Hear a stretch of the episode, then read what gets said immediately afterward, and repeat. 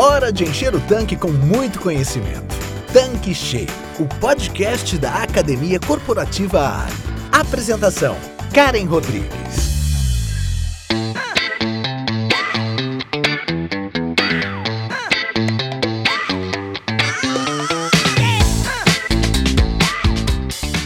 Olá, seja bem-vindo, seja bem-vinda aqui no nosso canal Tanque Cheio.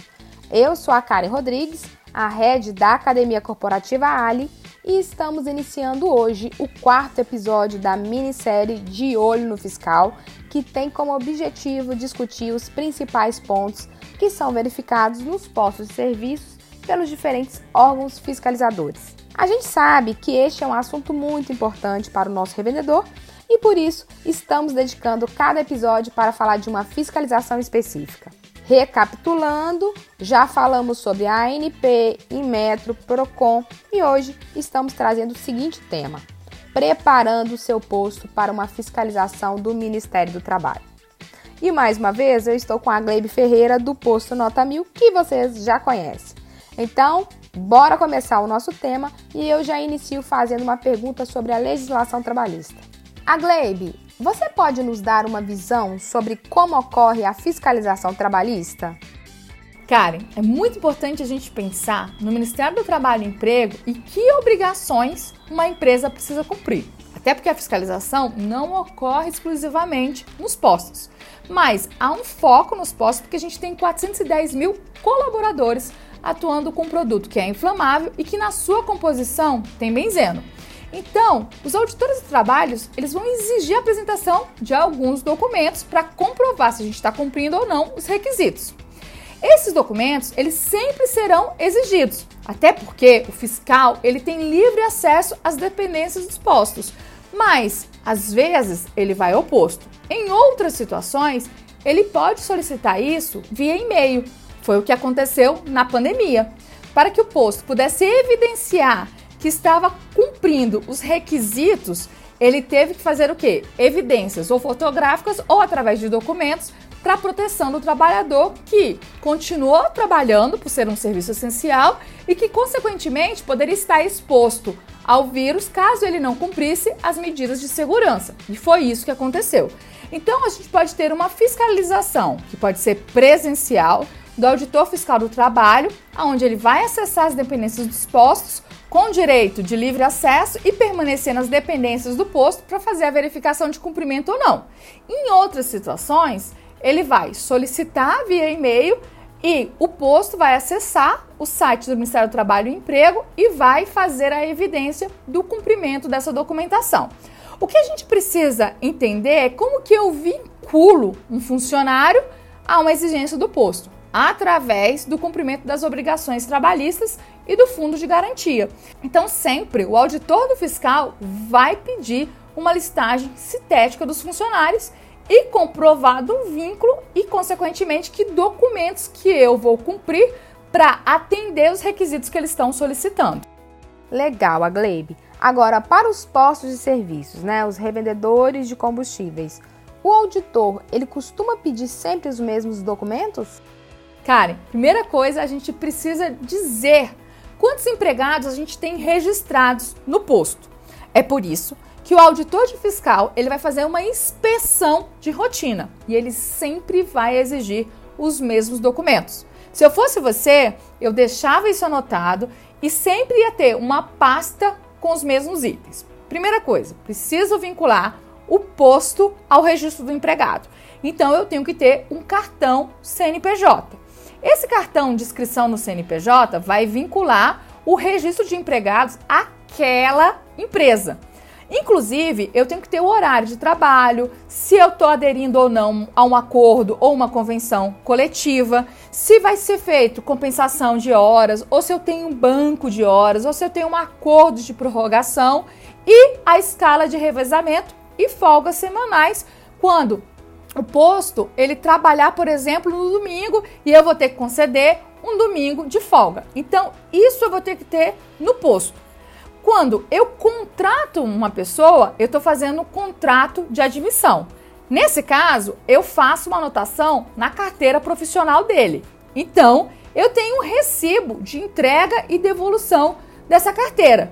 Assim como quando eu faço uma dispensa, eu vou, também vou ter que comprovar o aviso prévio. Na maioria das vezes, quem vai disponibilizar esses documentos vai ser o contador. Então é importante a gente ter uma lista sintética daqueles funcionários que estão trabalhando no posto e que tiveram uma relação para que a gente tenha tanto um aviso prévio de quem pediu demissão quanto de quem eu demiti. Assim como a quitação da rescisão de trabalho, para que eu possa atender a consolidação das leis trabalhistas, né?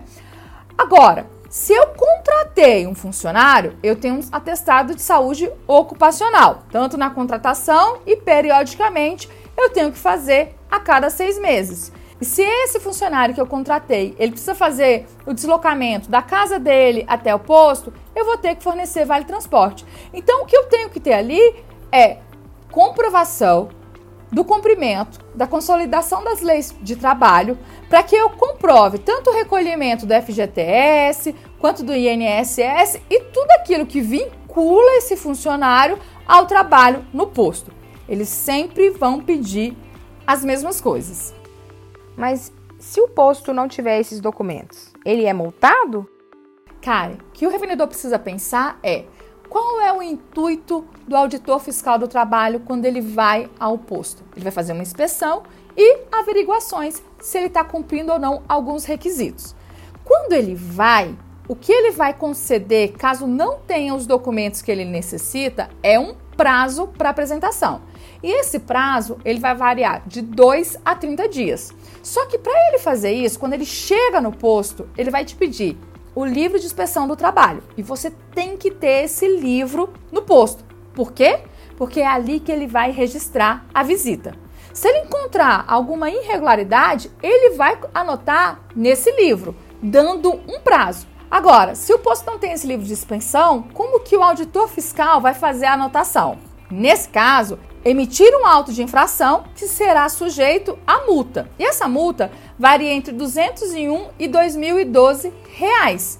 Então, o que o auditor do trabalho quer é averiguar se está sendo cumprida as leis trabalhistas e as normas regulamentadoras e ele vai te dar um prazo para fazer o cumprimento a critério dele, que vai variar entre 2 e 30 dias. Agora, se você não tem o livro, você pode ser penalizado com uma multa.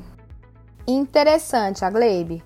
Agora, você falou muito né, sobre as normas regulamentadoras. Você pode explicar para a gente um pouquinho mais sobre essas normas?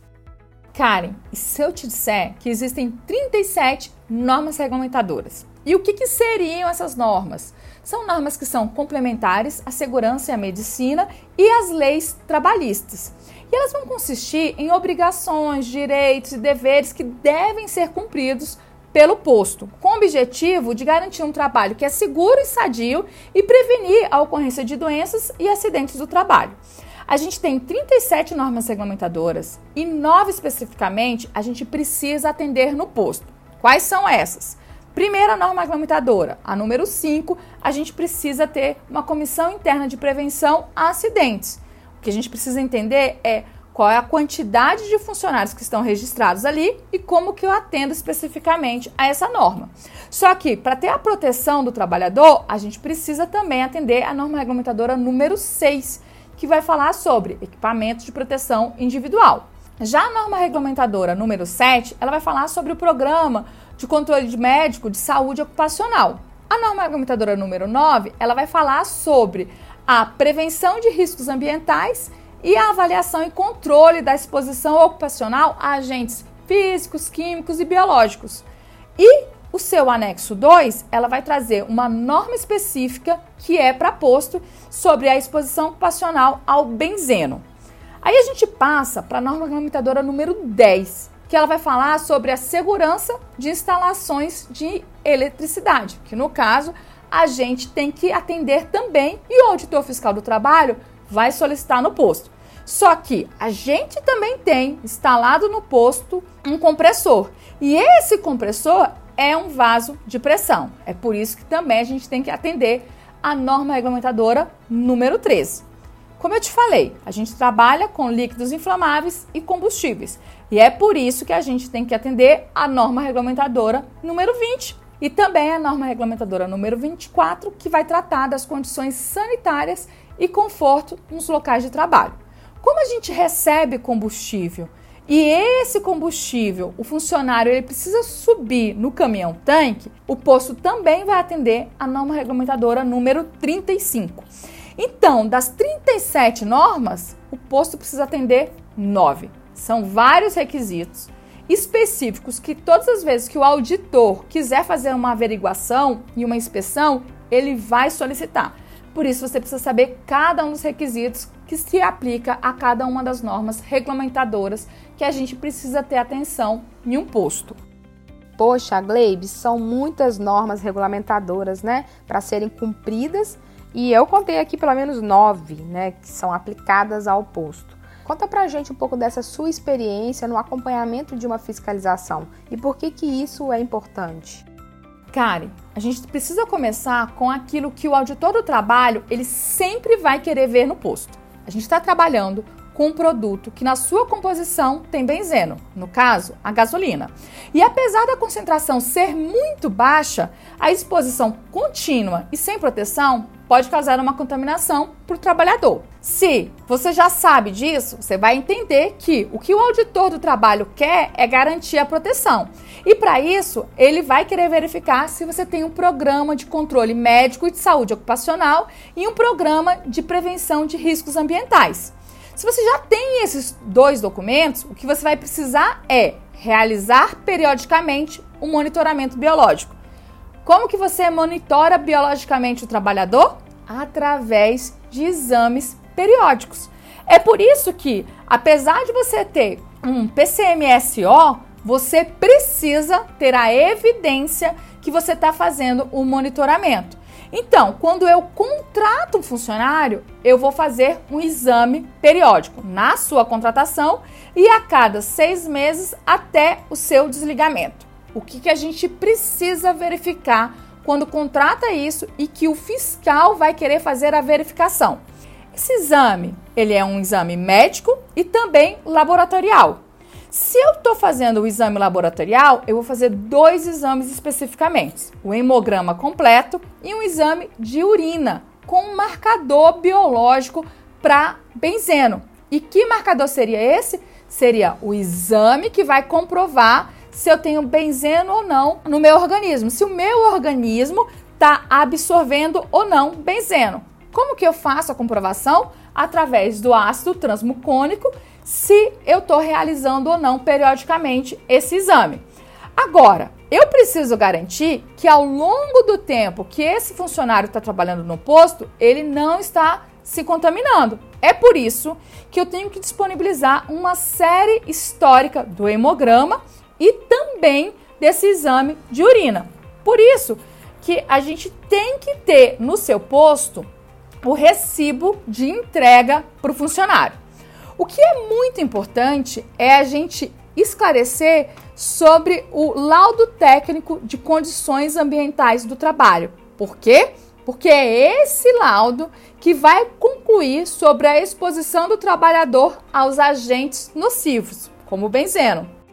A Glebe, quando falamos sobre normas regulamentadoras, vem um monte de sigla, né? Então eu queria que você explicasse o que é esse LTCCAT, que alguns chamam de LCAT. Excelente pergunta, Karen.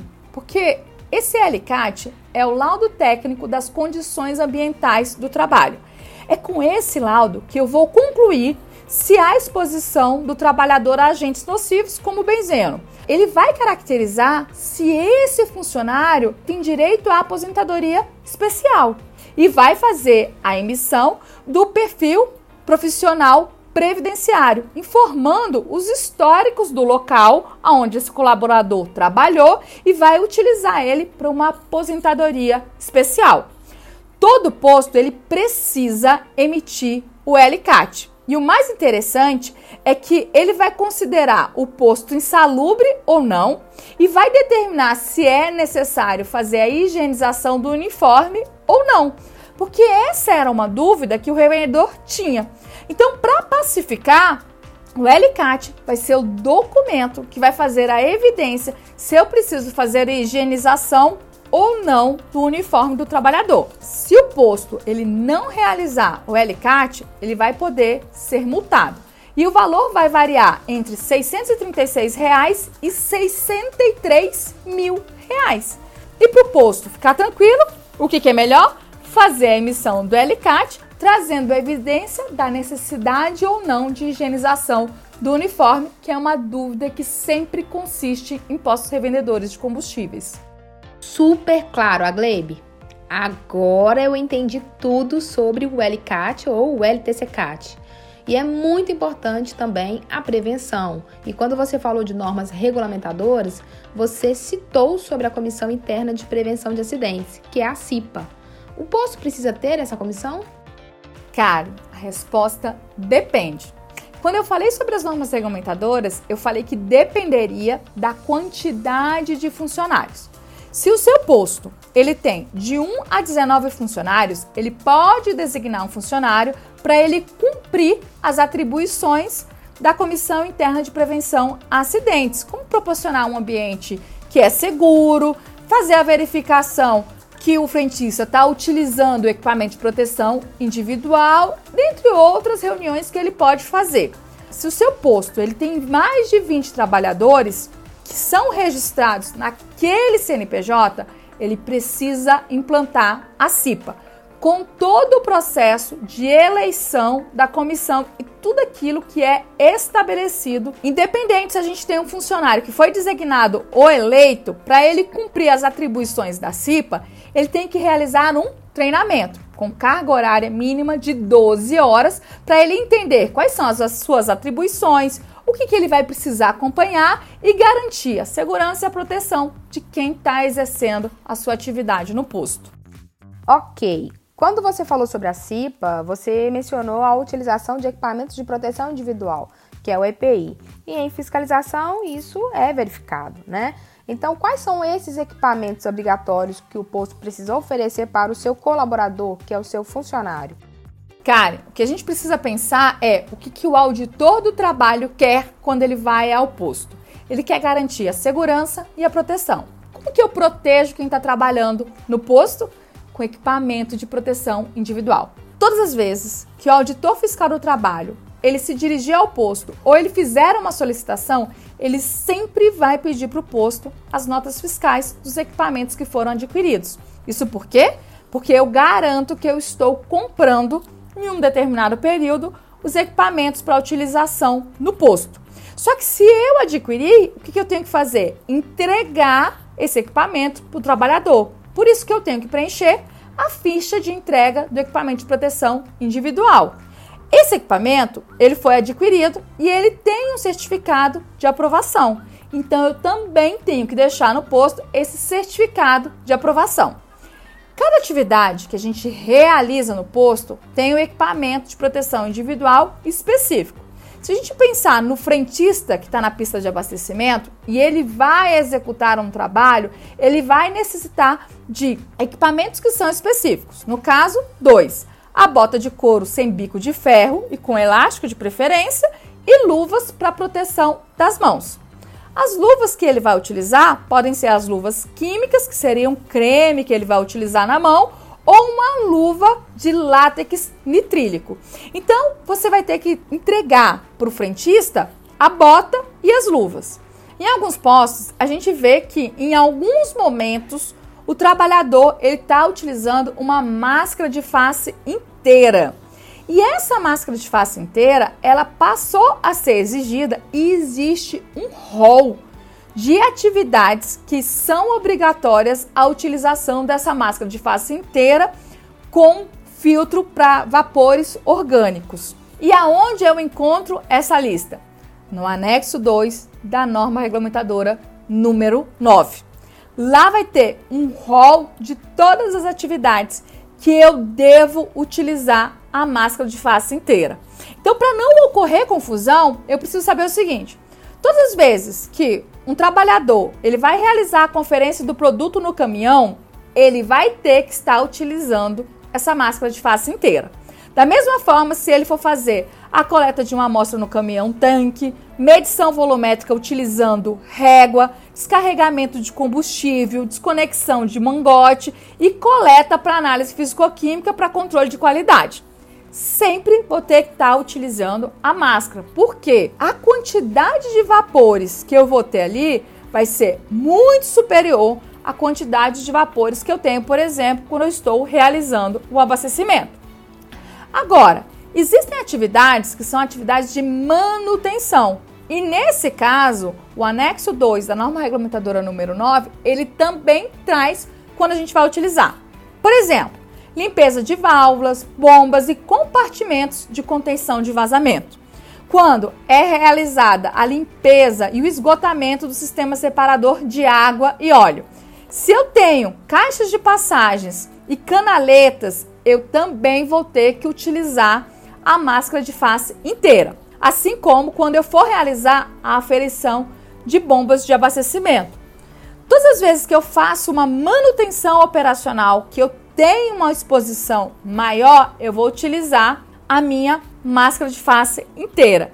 Assim como quando eu vou fazer, por exemplo, uma reforma no sistema subterrâneo de armazenamento de combustível, o tanque de armazenamento.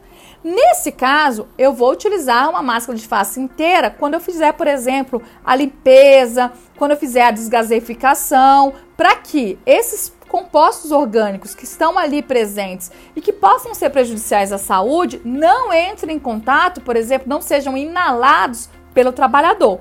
Então, o anexo 2, ele traz esse rol de atividades que são obrigatórias e você precisa cumprir. E aí, no seu posto revendedor de combustíveis, você tem que ter o quê? Uma máscara de face inteira com os seus respectivos filtros. O que você tem que ficar atento é que a máscara ela tem um certificado de aprovação e o filtro para compostos orgânicos ele tem um outro certificado de aprovação.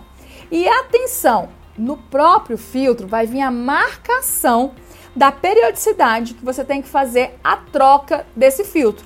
Então, em alguns momentos, você vai precisar trocar esse filtro por conta da validade. Quando for adquirir, pede no momento da aquisição qual é o prazo de validade desse filtro, para que você não compre um filtro que vai vencer, por exemplo, daqui a 12 meses. Porque como esse equipamento é um equipamento que tem a periodicidade de utilização menor, se você compra ele com uma data muito próxima, o que, que vai acontecer?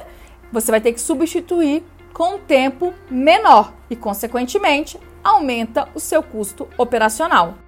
Então, a Gleive, agora que você né, já listou todos os itens que o posto precisa ter e precisa oferecer ao trabalhador, a gente sabe que também é importante garantir a segurança, não só entregando os itens, mas também verificando, né, evidenciando essa utilização. É isso mesmo? É isso mesmo, Kari. O auditor, ele quer o quê? Evidências que o trabalhador, o frentista, ele tem os equipamentos e sabe como utilizar. Por isso que ele pede um treinamento para que o frentista demonstre que ele foi treinado e está apto para utilizar aquele equipamento. A você falou também sobre treinamento, né? Além dos treinamentos para o uso do EPI, Existem outros treinamentos obrigatórios que o posto precisa oferecer ao seu colaborador, precisa aplicar, que o auditor do trabalho pede? Karen, eu falei que a gente tinha 37 normas regulamentadoras e 9 específicas para posto.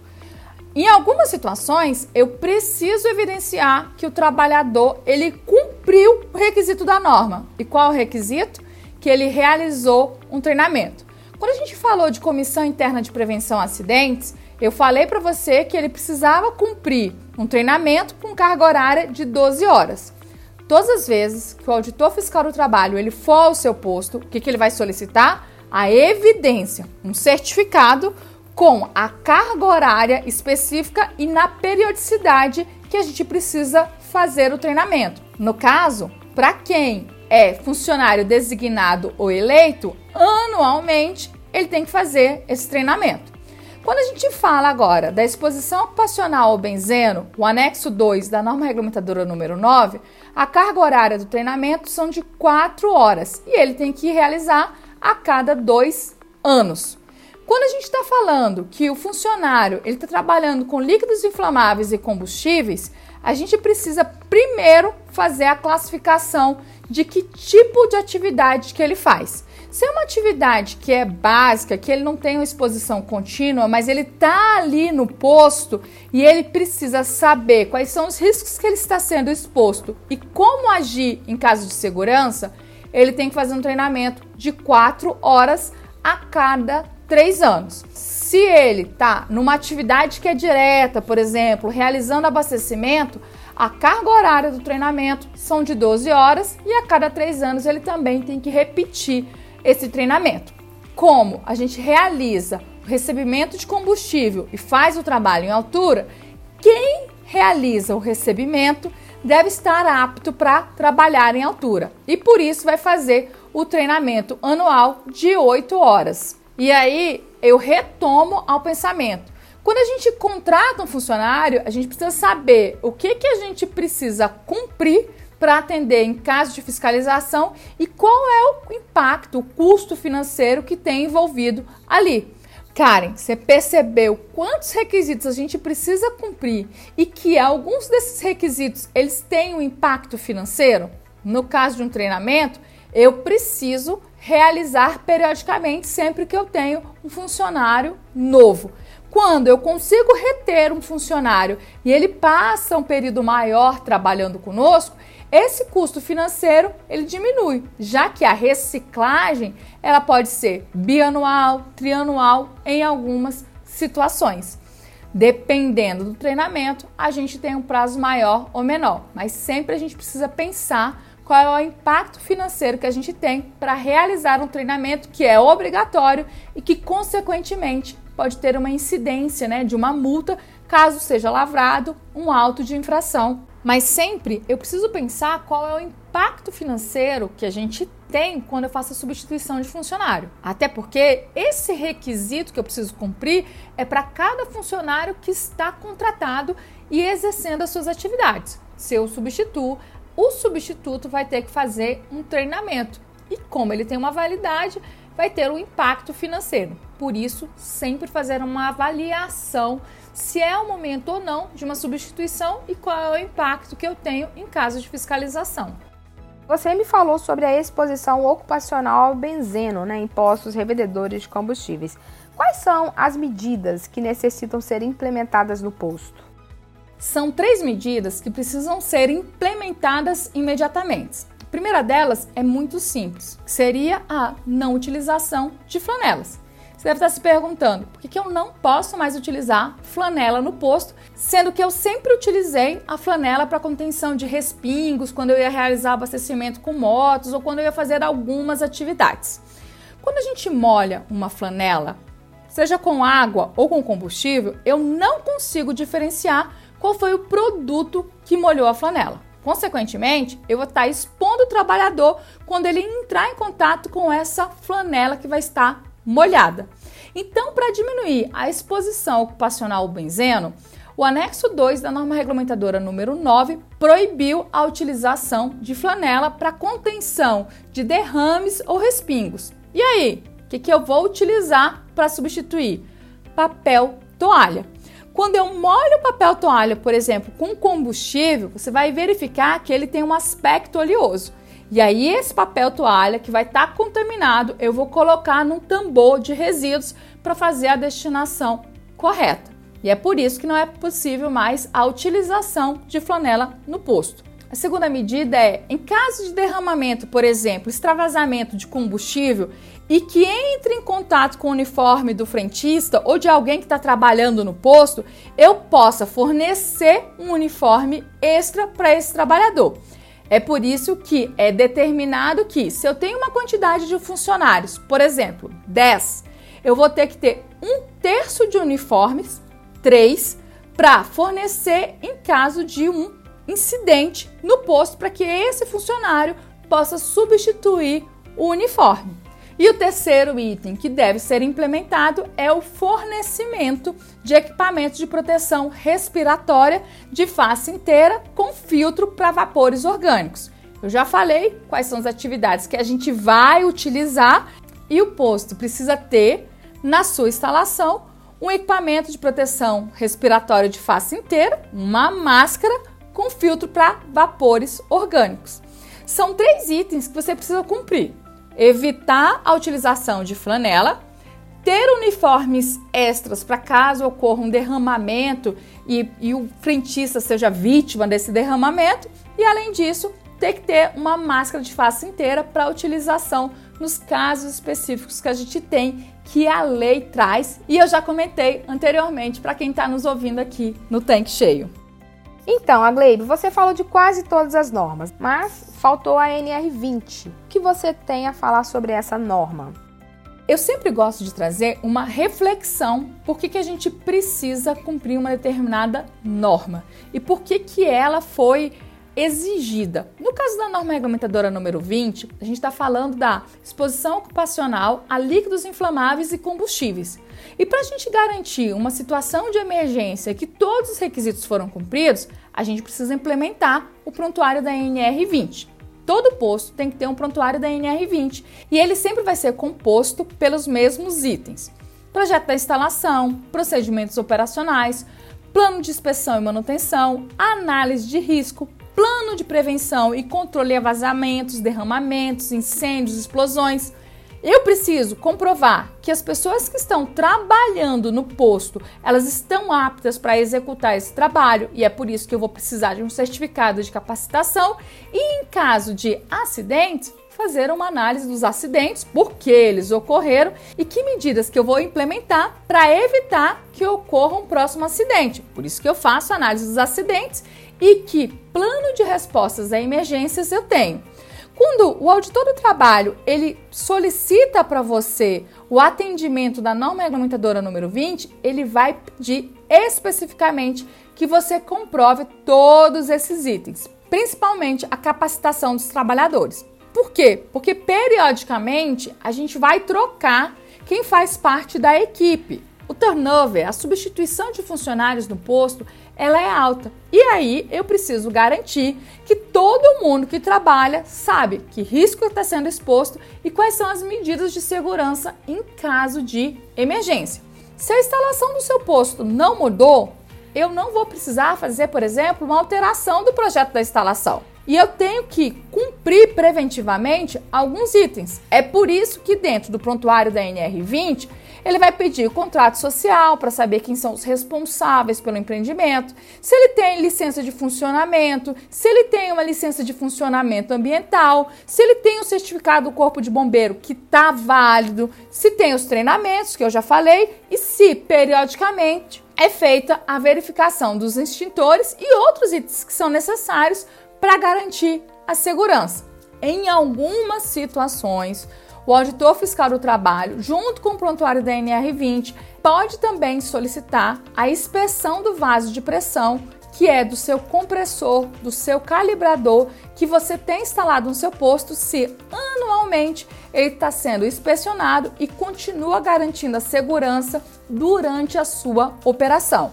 Então, o que, que o Ministério do Trabalho quer é que o posto ele esteja apto para, em caso de uma emergência, atender essa emergência de forma a evitar um acidente. Até porque o posto ele só consegue atender a um princípio de incêndio, nada mais que isso. E para isso, ele tem que ter o prontuário da NR20 implementado, e é isso que o auditor fiscal do trabalho vai solicitar aí no seu posto. A Gleibe, quando você estava falando sobre treinamento, a última norma regulamentadora que você mencionou que precisa realizar esse treinamento foi a NR35. No posto, como que ele pode atender essa norma? Karen, todas as vezes que a gente faz o recebimento de combustível, primeiramente a gente precisa fazer a conferência de produto. Para conferir esse produto, eu preciso subir no caminhão tanque. Para subir, eu tenho que estar o quê? Equipado, garantindo medidas de proteção para segurança para quem vai trabalhar em altura. Então, esse trabalhador, ele recebeu um treinamento e ele tem que estar equipado com equipamento de proteção individual para trabalho em altura. Então, quem fez a elaboração do seu PPRA deve ter colocado que quem vai trabalhar em altura deve estar equipado, além das botas e das luvas químicas, também deve estar equipado com um capacete e com um cinto trava-quedas para que ele possa subir no caminhão tanque de forma segura. E aí, o auditor do trabalho vai fazer a solicitação de evidências que você tem esses equipamentos no posto e que o trabalhador recebeu a capacitação necessária para utilizar os equipamentos e para trabalhar em altura quando for a situação de, por exemplo, fazer uma verificação do caminhão tanque ou qualquer outra situação que ele trabalhe acima da sua cabeça. É por isso que é tão importante a gente saber o que precisa cumprir e qual é o impacto de uma norma regulamentadora no posto para que, em caso de uma fiscalização do trabalho, a gente tenha os requisitos para atender o fiscal e principalmente trabalhar de forma segura a proteção de quem está realizando essa atividade ali no posto.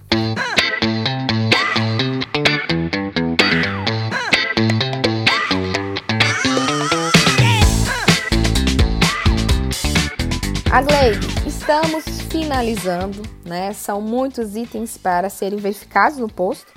E o que, que você deixa de recomendação aqui, né? Uma recomendação final para quem ficou conosco acompanhando esse episódio.